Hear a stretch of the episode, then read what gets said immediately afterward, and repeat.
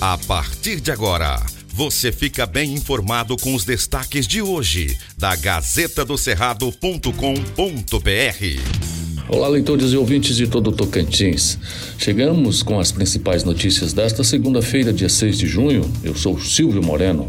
Olá, eu sou Marco Aurélio Jacob e trazemos agora os destaques da Gazeta do Cerrado. Gazeta do Cerrado. Polícia Civil incinera 221 quilos de pasta base de cocaína apreendidos em avião em Porto Nacional. A Polícia Civil incinerou na manhã deste sábado, dia 4, os 221 quilos de pasta base de cocaína apreendidos em uma aeronave no aeroporto de Porto Nacional, na região central do estado.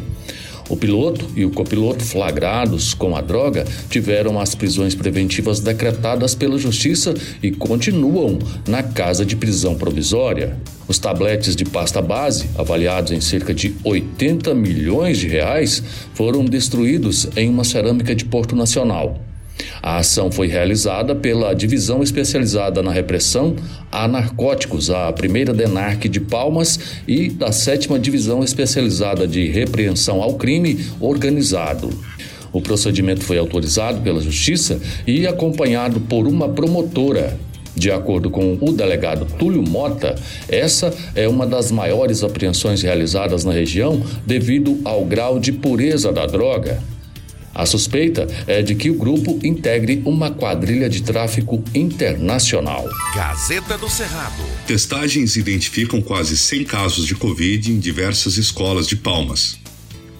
Em uma ação de rastreio nas escolas da capital, no mês de maio, foi detectado 98 casos de Covid. Devido às confirmações, três escolas suspenderam as aulas. O aumento de casos acende o alerta do aumento das transmissões da doença e a necessidade de vacinação de crianças e adolescentes. A pasta não informou quais unidades foram atendidas com as testagens, mas foram feitos em unidades públicas e particulares. Como o uso de máscara se tornou facultativo em Palmas, a transmissão do vírus se torna mais fácil.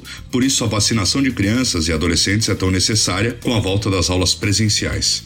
Em caso de algum sintoma gripal, é recomendado que alunos, professores ou funcionários das escolas realizem a testagem rápida nas unidades de saúde da família. Gazeta do Cerrado. Tudo morno. Pré-campanha chega em junho sem muitos fatos novos e cheia de possibilidades ainda em aberto. 6 de junho. E o Tocantins vive uma fase morna de pré-campanha, onde apenas nas redes sociais há muitas movimentações e rios e o uso de todas as ferramentas digitais possíveis para emplacar os nomes. Na prática, a pré-campanha até o momento tem poucas movimentações e a disputa ao Senado tem gerado mais repercussão de que a de governo em alguns momentos. Cada um segue rodando o estado e visitando líderes em buscas de apoio e decisões como formatação das majoritárias, por exemplo. Vai sendo empurrada pela barriga. Tudo que gere desgaste interno nos grupos vai sendo adiado para a convenção.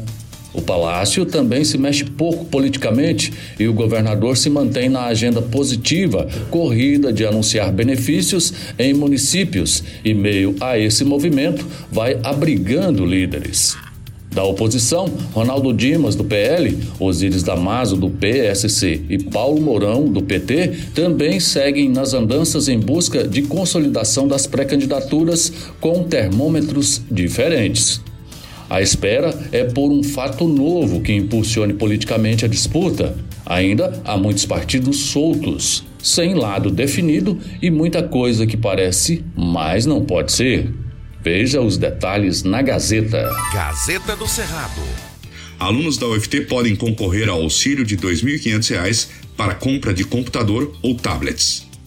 Estudantes da Universidade Federal do Tocantins que se encontram em vulnerabilidade socioeconômica já podem se inscrever no novo edital do Programa de Inclusão Digital que oferta auxílio financeiro para aquisição de notebooks ou tablets. Conforme a instituição, o programa é voltado para quem está na graduação presencial e precisa desenvolver atividades acadêmicas do ensino remoto ou híbrido.